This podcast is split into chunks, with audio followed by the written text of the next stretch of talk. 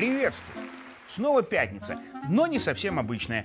Снова новости, хотя да какая разница, что с новостями, ведь все мы, и даже я, Лавров, накануне грандиозного праздника. Ведь прямо сейчас все настоящие белорусы готовятся встретить Рождество. И не потому, что все католики, а потому, что мы белорусы. Вот и Новый год мы празднуем дважды, но также еще и 1 мая и день взятия Бастилии, видимо, нашими, отметить всячески у нас, здесь, на Равин. И вот только поэтому я тут в международной рубрике «Лавров за гранью» и подумал за грань привычного формата сегодня перейти. И не рассказывая вам всяческие злые новости про тех, кто за мировой кулисой Рождество не празднует, а вот сделать все ровно наоборот. Итак, снова пятница. Новости кончились, меня зовут Лавров, и это добрый Лавров, но, как всегда, за гранью. И чтобы показать заграничную и безграничную доброту, сегодня устроим аттракцион неслыханной щедрости. Раздадим номинации людям за кулисой которые весь год очень громко устраивали всякое на авансцене политики и прочего, из-за чего мы тихо удивлялись в зрительном зале. Итак, в номинации «Самый сказочный герой года в маске» победил Илон Маск купивший Твиттер не потому, чтобы доказать, что демократические власти США дурно влияли на соцсеть. Это-то получилось. Но чтобы показать, что на Западе еще осталась свобода слова. Какая-никакая. За что демократический и свободословный Запад наорал на Илону дурниной, устроил гонение и проголосил за то, чтобы даже не пули, а ракетой типа SpaceX вылетел с директорского поста. И с каждым, кто верит в свободы Запада, будет так же. Вот правило, которое работает там без перерывов на праздники или обед. И за доказательство этой аксиомы маска, маску спасибо и давай до свидания. А вот второе место в номинации и в упорной борьбе взял Байден. Потому что пока дети просили подарки у Санты, например, Зеленский выпрашивал их у Ктулху, э, в смысле у сонного. То есть Джо тоже сказочный, э, скажем так, персонаж. В номинации «Спортсмен года», которую я без шуток всегда отдавал бы Арине Соболенко, в этот раз победила, нет, не хорватская футбольная болельщица со своими силиконовыми мячиками, но, как в том анекдоте, сборная Марокко по футболу в правильной красно-зеленой форме. Потому что пока Месси прикладывал усилия, чтобы громить соперников на зеленых полях Катара, Марокканцы играючи разгромили Брюссель и Париж. И даже чуть не вырвали очко у Макрона в эпическом дерби с французской полицией на Елисейских полях.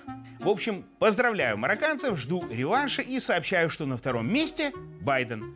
Атлет, который своим собственным примером доказал, что рулить страной так же легко, как ездить на велосипеде. Один раз научился и больше не забудешь. Правда, доказал он это от противного – тем, что у него не получилось толком порулить ни великой страной, ни великом. А вот в номинации «Демократ года» лидерство с отрывом в целый корпус у «Человека» и нефтяно-ливного танкера бывший госсекретарши Кандализы Райс за фразу «Демократические страны не вторгаются в другие страны». Демократические страны не укрывают террористов. Демократические страны не используют оружие массового уничтожения. Ведь Райс сказала ее после того, как только при ней США вторглись в Ирак, сожгли там Фалуджу белым фосфором и создали ИГИЛ.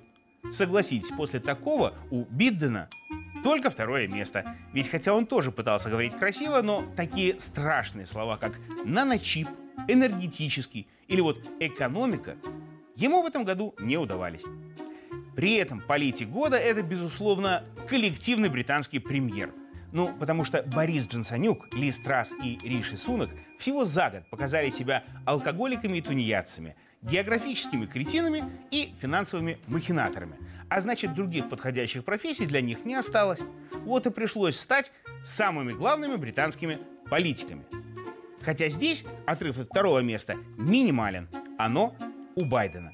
Ведь по опросам американского большинства – оно считает его некомпетентным настолько, что даже на конкурсе некомпетентности выиграть он бы не смог. А звание женщины года разделили. Ева Кайли – гречанка, коррупционерка и просто самые красивые ноги Европарламента, которая смогла попасть в новости не потому, что брала деньги. Этим в Брюсселе занимаются многие. А потому что Ну, посмотрите на эти ноги же. И, кстати, на все остальное. Также на первом месте финка Санна Марин, у которой самые красивые не ноги. На эту часть тела ей удалось найти массу приключений, включая танцы под кокосиком и вступление страны в НАТО. Но ее не сняли, потому что когда у политика такие прекрасные не ноги, кто же ее с поста уйдет? А кроме них, но тоже на первом месте, итальянка Джорджа Мелони, которая победила на выборах в Италии, потому что у нее самые красивые дыньки. И еще впереди планеты всей Нэнси Пелоси, у которой, по правде, нет ни таких ног, ни таких не ног. Но она смогла поставить планету на уши залетом на Тайвань, чтобы договориться про откаты за наночипы и Байдену на зло. Собственно, поэтому и в номинации «Женщина года» у Байдена тоже только второе место. А вот в главной номинации «Персона года» безусловную победу все же одержал, да-да, именно он, воображаемый друг Байдена. Потому что ни один из мировых лидеров не отвлекал внимание президента США так много раз, как его воображаемый друг. А согласитесь, когда сам Байден прерывает речь, чтобы пожать тебе руку, это очевидный успех человека-невидимки. Ну а на втором месте сам Байден. Ведь в конце концов только он видел и неоднократно пытался пожать руку воображаемой персоне года. Как говорится, то ли еще с Байденом будет. И, наконец, утешительный приз «Ничего» достается президенту Макрону. Весь год он был рекордсменом по звонкам Путину, а на 45-летие Путин не только не позвонил ему в ответ, но и попросил пресс-секретаря озвучить, что и не позвонит. И это, конечно, фиаско года, братан. А на втором месте и здесь Байден.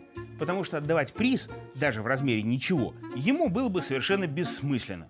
Он тут же подписал бы закон и попробовал бы передать фонды в обмен на откаты Зеленскому, как Санта, прямо под рождественскую елочку. По крайней мере, так было весь год, о чем мы узнавали из новостей. А вот узнавать новости дальше и обсуждать их впредь предлагаю по-прежнему в нашей международной рубрике «Лавров за гранью», которая в этот раз была, если кто-то не понял, особый, безгранично добрый, потому что, ну, праздники же. И вот на этом пока. Пока со всеми вас, нас, тупающими, и, конечно же, будьте мне все здоровы.